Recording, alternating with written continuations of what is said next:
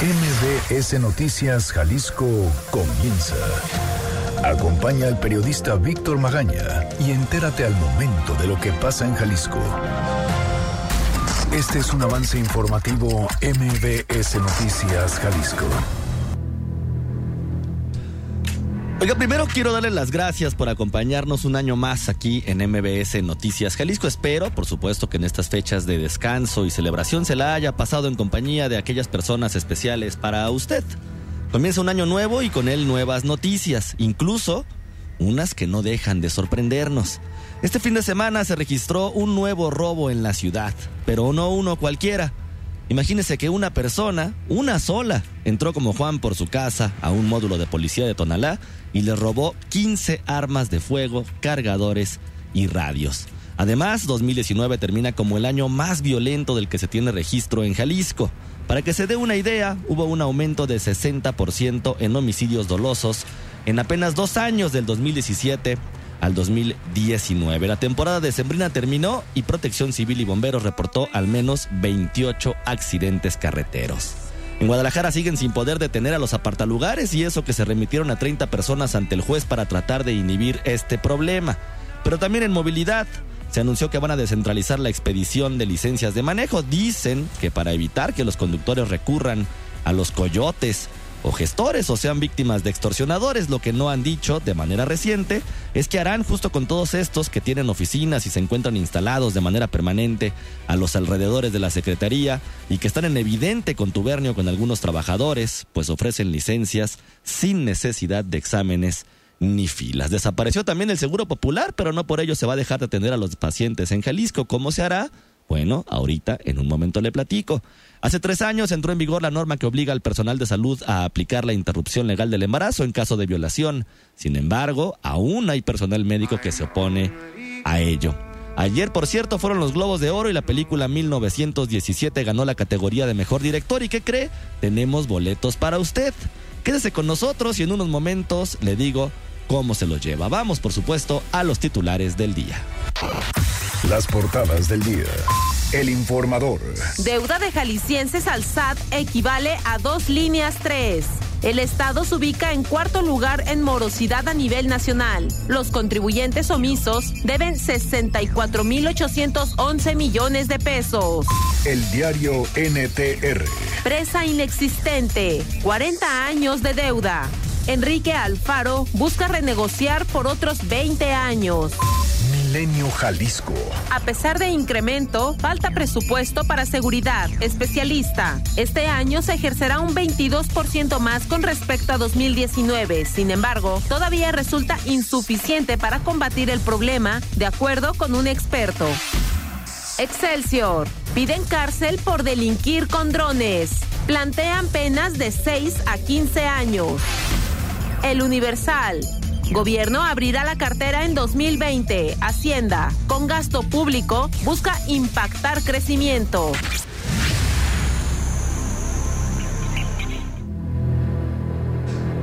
Yo soy Víctor Magaña y el día de hoy nos acompaña como siempre los controles operativos Hugo López, Erika Arriaga en la producción de este espacio informativo. Los teléfonos en cabina son el 36 298 248, el 36 298 249. Las redes sociales arroba MBS Jalisco en Twitter, MBS Noticias Jalisco en Facebook y mi cuenta personal arroba semáforo en ámbar. Además, le recuerdo que tenemos un canal en Telegram Usted nos encuentra como Víctor Magaña, guion medio MBS, para que nos deje, por supuesto, sus comentarios, qué opina de lo que está sucediendo en la ciudad, en el estado de Jalisco.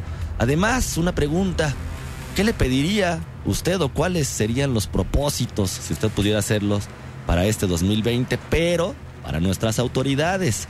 Ya sabe, puede escribirnos, comunicarse con nosotros o además comentarnos a través de Facebook en nuestro Facebook Live. Estamos regalando pases dobles para asistir a la premier de la película 1917. ¿Qué es lo que tiene que hacer? Bueno, pues es algo súper sencillo, ya sabe comunicarse con nosotros, dejarnos un nombre completo, un correo electrónico y automáticamente estará participando para esta premier que el día de ayer no le fue nada mal en los Globos de Oro. La premier va a ser este próximo jueves 9 de enero a las 8 de la noche allá en Forum Tlaquepaque. Son 9 de la mañana ya con 8 minutos. ¿Qué le parece si comenzamos? I'm only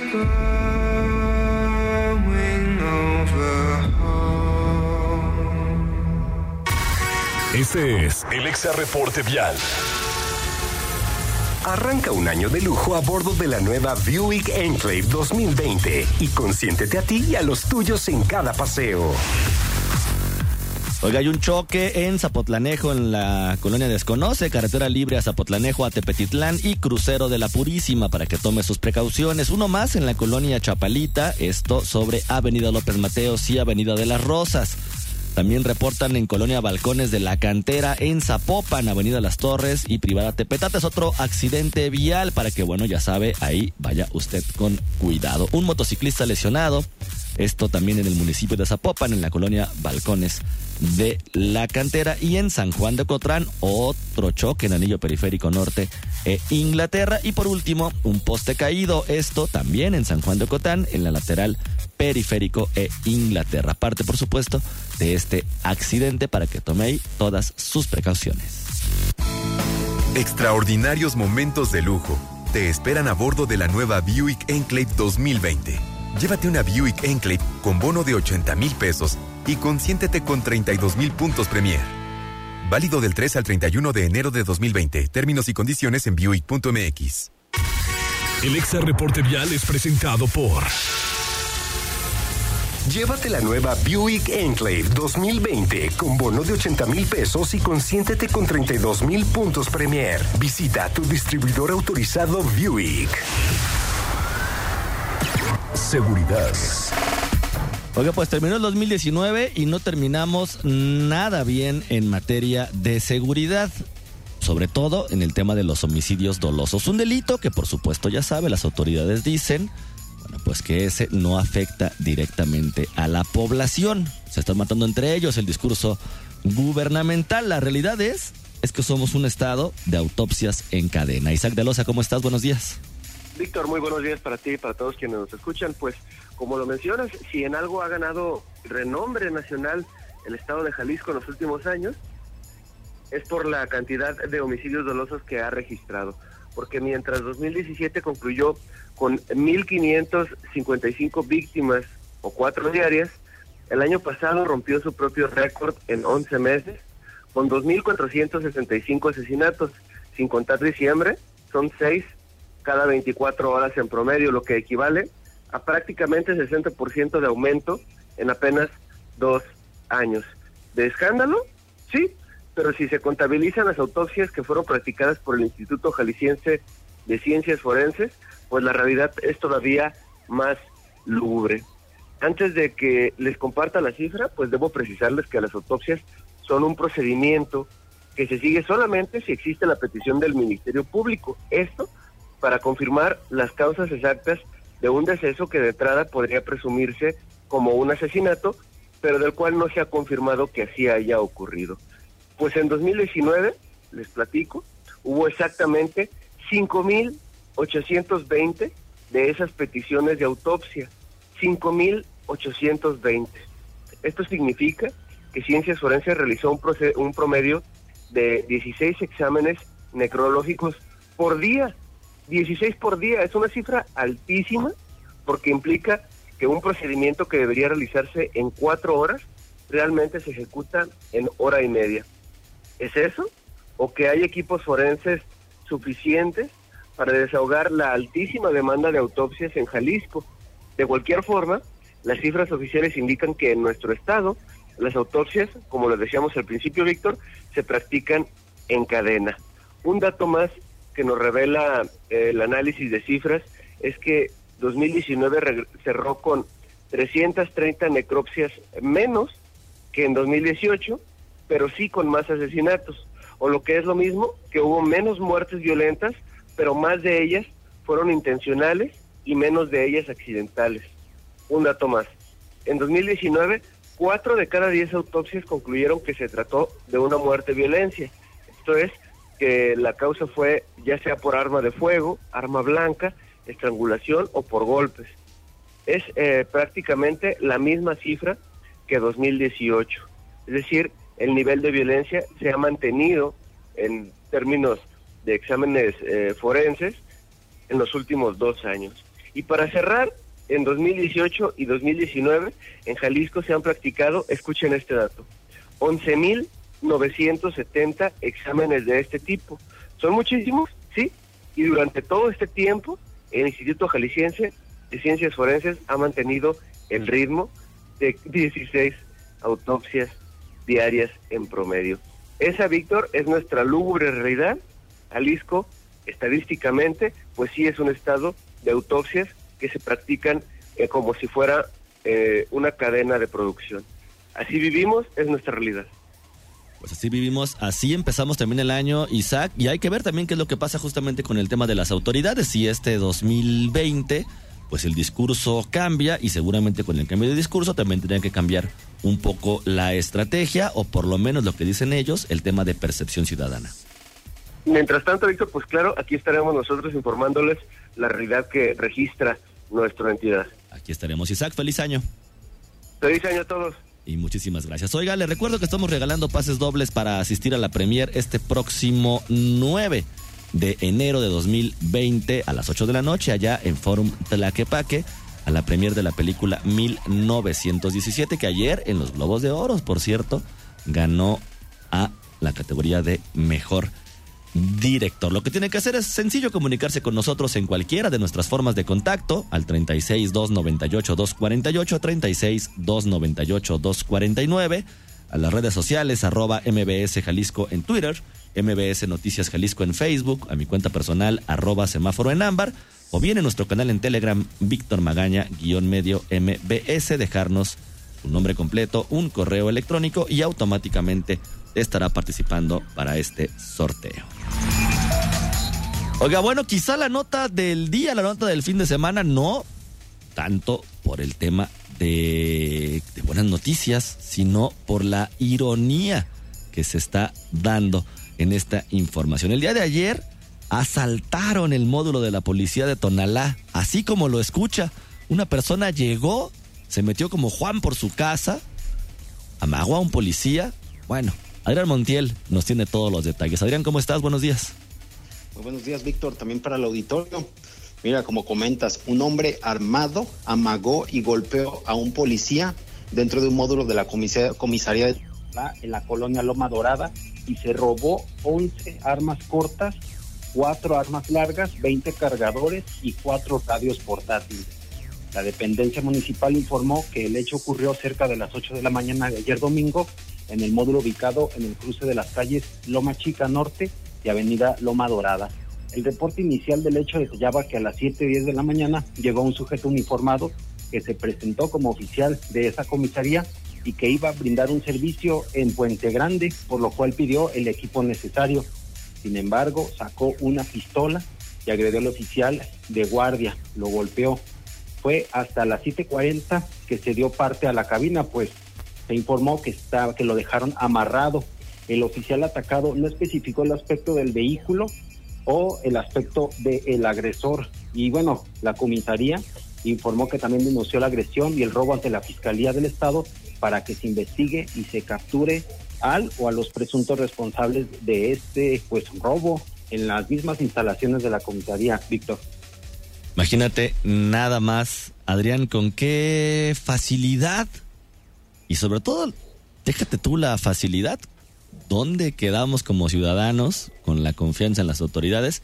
Si así como bien señalas tú, como si nada van, se meten a una comisaría, amagan al policía, le roban al menos 15 armas largas y el policía, bueno, ni siquiera sabe decir quién fue la persona que lo robó. Adrián, muchísimas gracias y feliz año nuevo.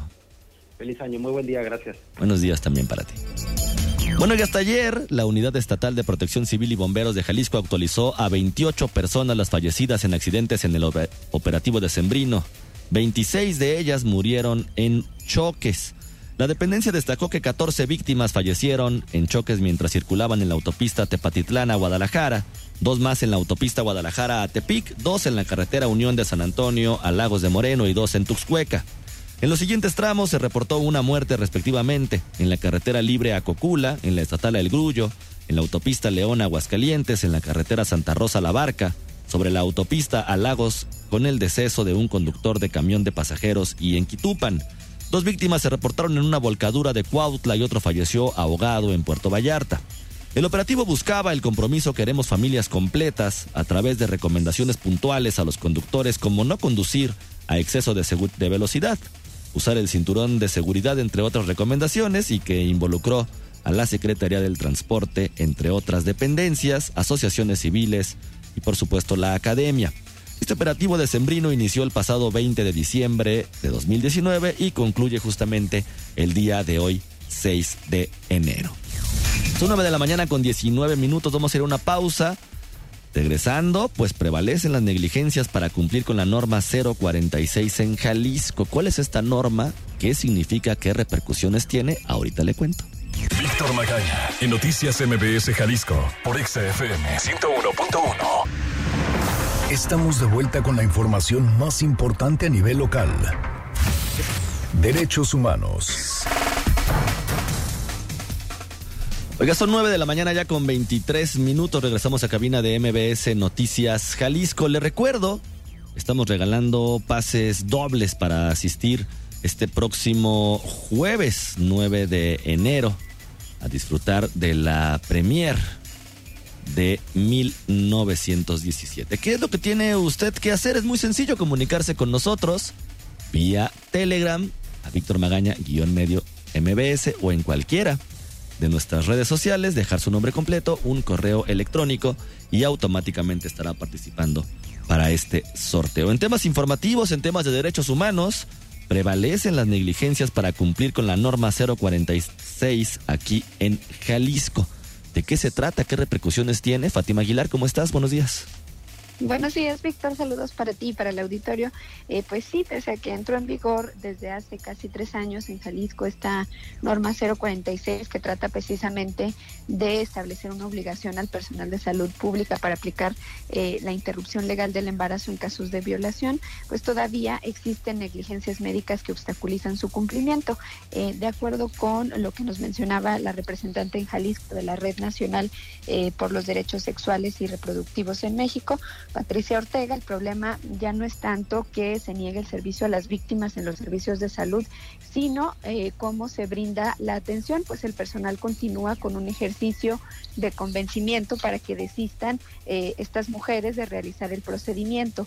Los datos de esta red contabilizan hasta octubre del año pasado 2.228 denuncias presentadas ante la Fiscalía del Estado por eh, violencia sexual, de las cuales 1.907 son menores de edad. Eh, según la Secretaría de Salud, en ese mismo periodo se atendieron 150 mujeres por violencia sexual y de ellas solamente 10 se sometieron a este procedimiento de interrupción legal del embarazo. Eh, para Ortega, pues esta estadística es bajísima eh, porque, en primer lugar, estas dos instituciones deberían coordinarse en la derivación de denuncias y en el acompañamiento que ellas han brindado a víctimas, pues se han dado cuenta de esta labor que hacen los médicos para que desistan, obligando a las víctimas al embarazo, al parto y a la crianza en estos casos de violación. Esto es parte de lo que mencionaba. Si hacemos un ejercicio estadístico así con cifras que tenemos de otros lugares, pues tendríamos que estar teniendo con ese nivel de, denuncias o sea, suponiendo que se fuera el total de agresiones sexuales, pues tendríamos que estar teniendo entre 40 y 60 procedimientos de interrupción por año. Y están teniendo 10 o 12. Entonces, estamos hablando de que en el proceso de llegar eh, ser atendida por la psicóloga, por el médico, por el ecosonografista. El trabajo que hacen algunos funcionarios es para que la persona desista. Bueno, la prestación de estos servicios se da en tres eh, nosocomios del área metropolitana de Guadalajara, que es en el Hospital General de Occidente, en la Chequipa, en la Maternidad López Mateos, así como en los hospitales regionales al interior del estado.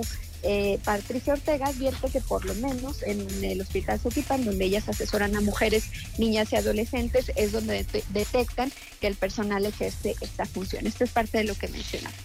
No es una posición eh, oficial como de la Secretaría, como sí hemos tenido en otro tiempo, pero sí es un margen que, bueno, habla de la falta de sensibilización, de la capacitación y de las sanciones que se le deberían de dar al personal de salud cuando está haciendo su trabajo, ¿no?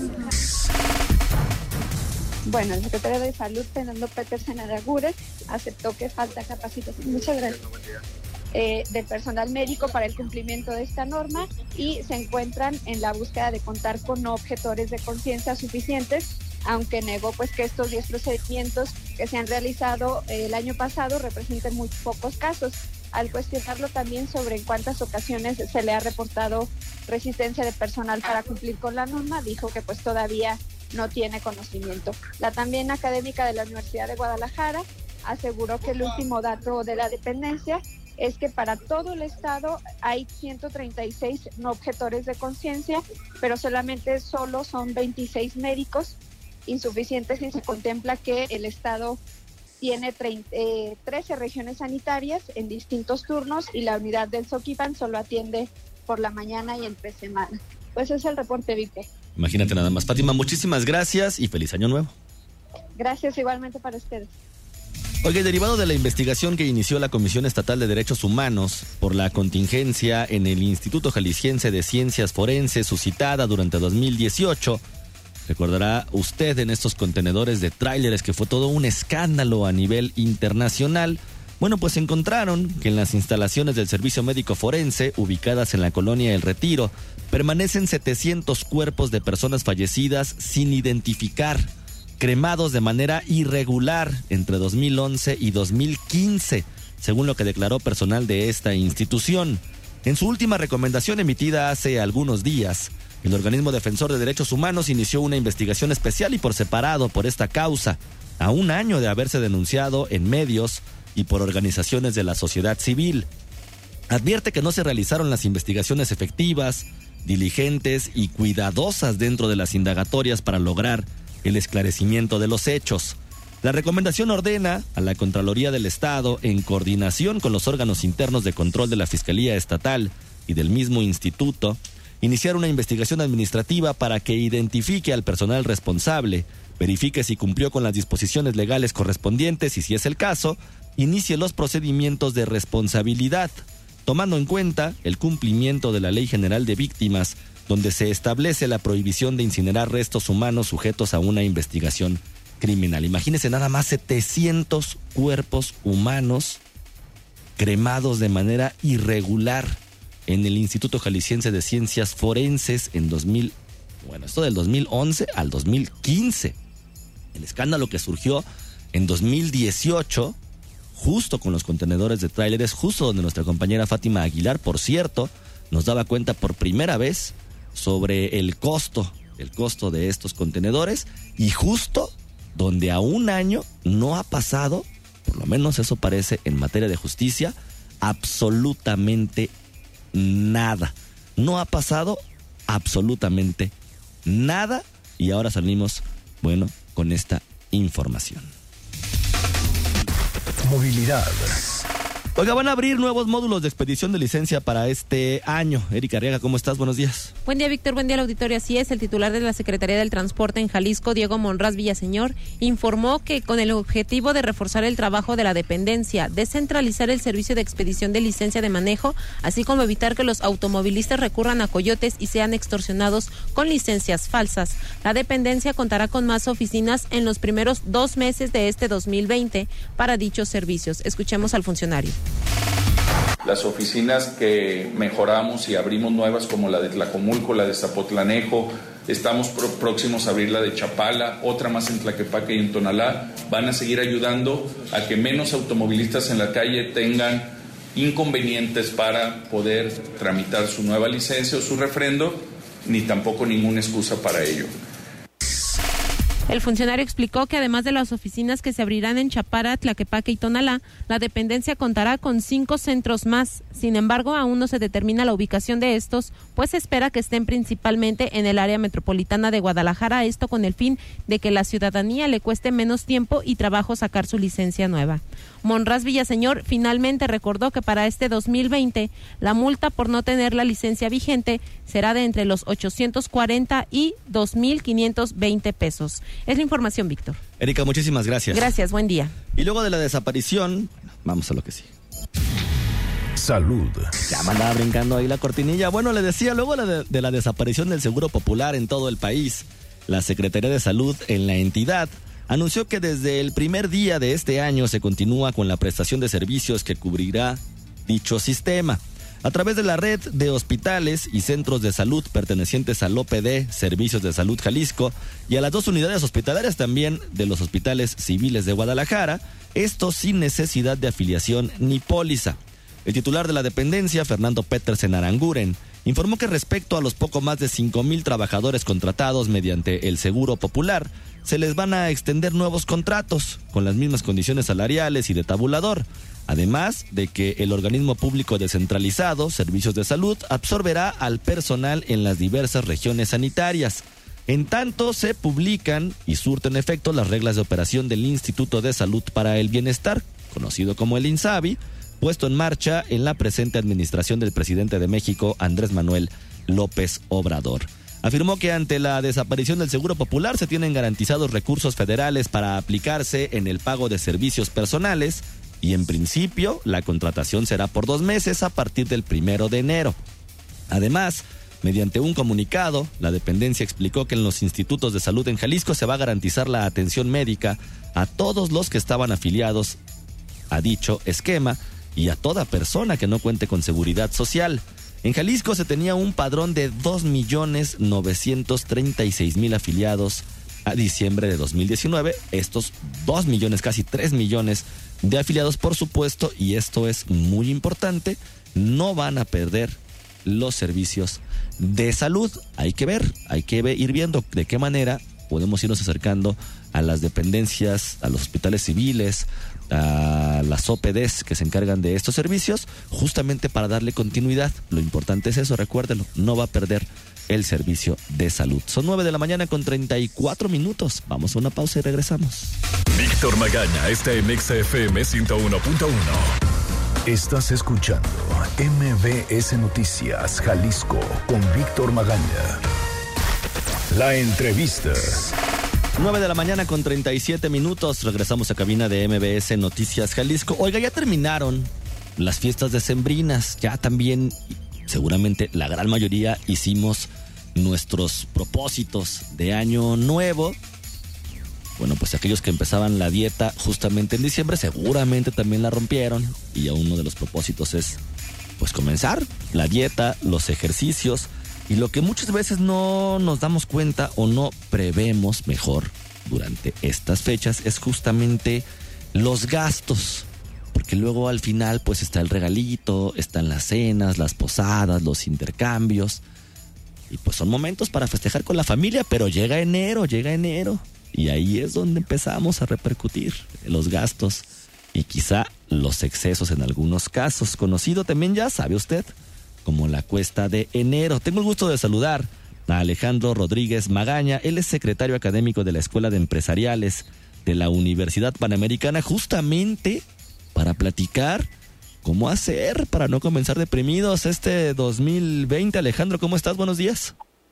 ¿Qué tal, Víctor? Buenos días, un gusto, un placer saludarte y saludar tu audiencia. Pues sí, es una realidad difícil eh, que antes veíamos pasillos llenos de ofertas y artículos, de publicidad, árboles de Navidad, fotografías, en nieve artificial, regalos para nuestros seres queridos. Pero bueno, es el momento de enfrentar la realidad. Según la Profeco, 44% de la gente no planea sus gastos y este es el momento perfecto para reflexionar en la necesidad de llevar un presupuesto al pie de letra, evitar que nos vuelva a suceder lo mismo. La respuesta sería presupuestar el año nuevo que comienza y que empieza precisamente esta cuesta de enero el día de hoy, el día de, Reyes. Un saludo a los chiquitites que están hoy entusiasmados con sus juguetes.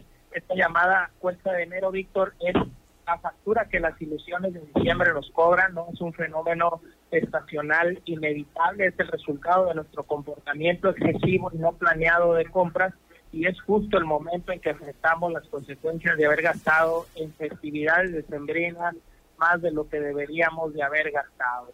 Eh, esta época es la que llamamos cuenta de enero financieramente hablando, nuestras cuentas, nuestros bolsillos eh, deben enfrentarse a muchos gastos que probablemente no habíamos considerado y por lo tanto nuestros ingresos parecen no alcanzar para hacer frente a los gastos cotidianos. En cuanto nos damos cuenta que hemos gastado el aguinaldo, que nos hemos gastado los ingresos adicionales del fin de año, llegan los Reyes Magos, hay que pagar servicios, hay que pagar los gastos normales, ordinarios de la quincena y hay que enfrentar la nueva realidad. Viene declaración anual de impuestos y una serie de cuestiones que hay que resolver.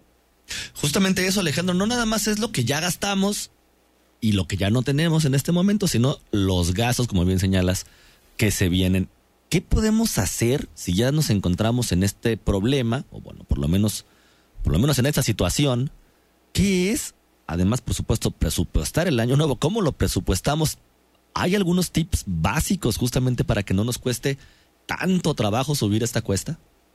Sí, hay que identificar eh, la estacionalidad de tus ingresos y tus ingresos estacionales son semanales, son quincenales o ganas por mes, pues hay que hacer un presupuesto para todo el año donde mes a mes, quincena a quincena, semana a semana, programes aquellos gastos que vas a tener, eh, considerando todos los renglones de un presupuesto normal de una familia, eh, desde las colegiaturas, los gastos eh, de, colegios, lo que son eh, uniformes, calzado, medicamentos, los alimentos, obviamente, y algunos otros. Hay que considerar un rengloncito adicional que diga pago de deudas. Hay que enfrentar con honor las deudas contraídas en este cierre, si es que fue desordenado. Hay muchos tips, eh, Víctor, lo que yo podría sugerir.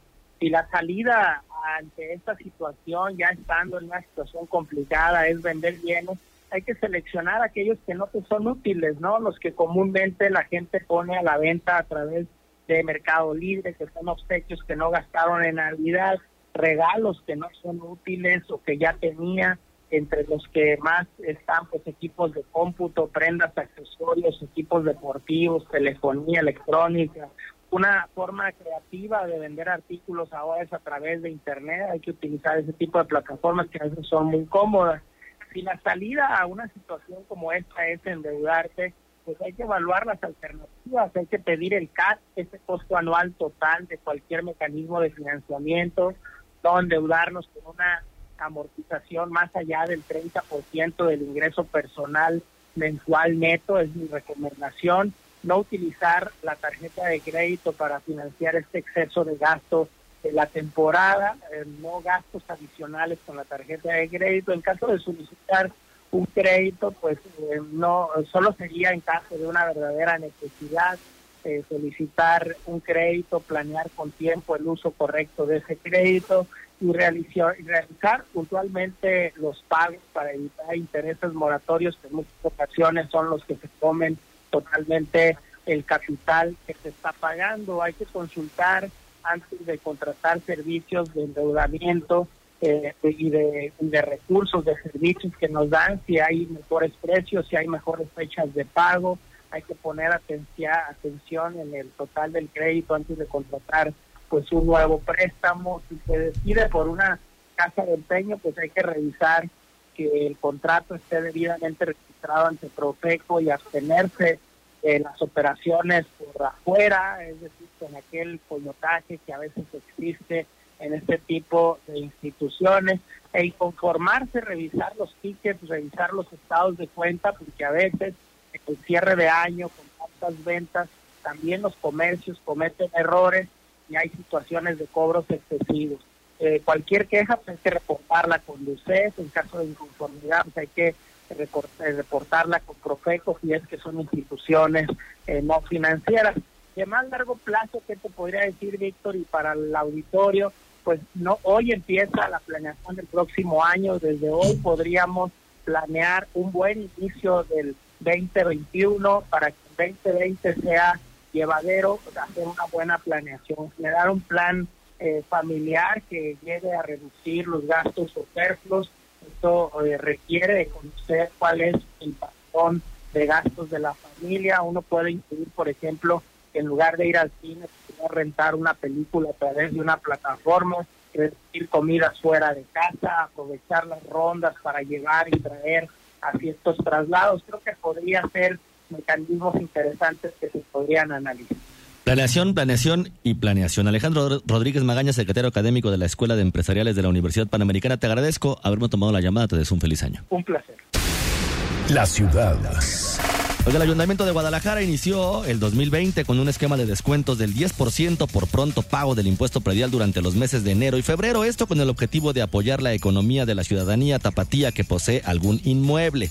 Las personas con discapacidad o en un rango de edad de los 60 a 74 años, pensionados, personas en situación de viudez o jubilados, van a tener un descuento de 50% para aquellos inmuebles con valor fiscal de hasta 1.123.500 pesos.